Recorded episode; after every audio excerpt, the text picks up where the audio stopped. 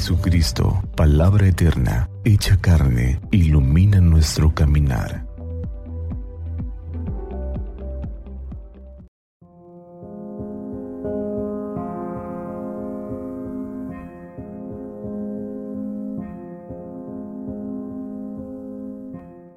...30 de agosto... ...Santa Rosa de Lima, Virgen... ...del Santo Evangelio según San Mateo, capítulo 13 versículo 44 al 46. En aquel tiempo Jesús dijo a la multitud, el reino de los cielos se parece a un tesoro escondido en un campo. El que lo encuentra lo vuelve a esconder y lleno de alegría va y vende cuanto tiene y compra aquel campo. El reino de los cielos se parece también a un comerciante en perlas finas, que al encontrar una perla muy valiosa va y vende cuanto tiene y la compra. Palabra del Señor. Gloria a ti, Señor Jesús. Saludos en Cristo nuestro Señor. Jesús se presenta ante aquella gente con lo más y lo mejor que no tiene competencia ni rival.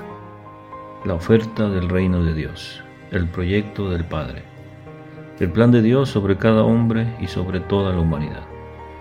Para esto vino Él, para decir a sus hermanos, los hombres, cuál era y cómo se andaba en el camino de la felicidad bienaventurada.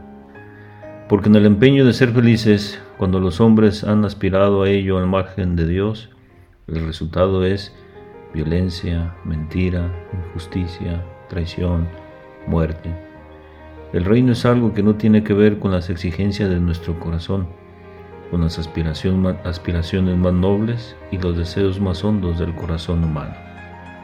No obstante, y a pesar de la inmensa oferta de Dios, Él nos deja libres para que optemos. El Evangelio nos ofrece una meditación sobre nuestro esfuerzo vital. ¿En qué gastamos nuestro caudal de posibilidades? ¿En dónde apostamos nuestro deseo de felicidad? Dios sale a nuestro paso y nos dice que Él tiene un plan, su reino, por el que vale la pena arriesgar todo. Cuando alguna vez se ha entendido esto, cuando alguna vez se ha intentado, se comprende que al venderlo todo para adquirir el tesoro escondido o la perla preciosa, es decir, dejar padre, madre, hijos, tierras por el reino, Él nos ha dado cien veces más en padres, madres, hijos y tierras, y después la vida eterna. Jesús preguntó, ¿entienden bien todo esto? Los discípulos contestaron, sí. ¿Qué podemos responder cada uno de nosotros? Que así sea.